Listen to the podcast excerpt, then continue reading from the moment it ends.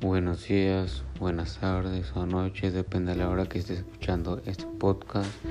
Me presento, soy Manuel de Jesús y hoy hablaremos de, la Gran Tenochtitlán.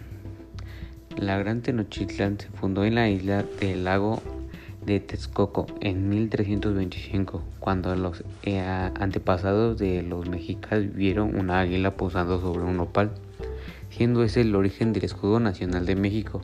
El nombre original de la ciudad fue Cuauhtitlán, lugar del águila entre las nubes en Nahuatl. Fue renombrada por Acamatipitl en 1376 como homenaje a Tenoch. Según la mitología mexica, Huitzilopochtli les ordenó que solo se fundaría su reino donde estuviera un águila posado sobre un nopal devorando una serpiente. Siguiendo este designio, los mexicas desambularon con varios lugares, siempre en busca del portente que indicara cuál era la tierra prometida por su Dios.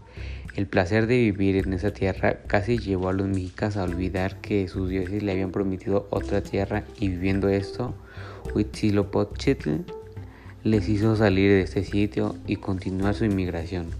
Llegaron entonces al Valle de México, pasaron por varios pueblos hasta que se asentaron en territorio de los tepancas de Azcapotzalco, a quienes les sirvieron como guerreros Finalmente encontraron el sitio señalado por Huitzilopochtli en un islote de Texcoco. Y estos serían los pequeños datos de la Gran Tenochtitlán.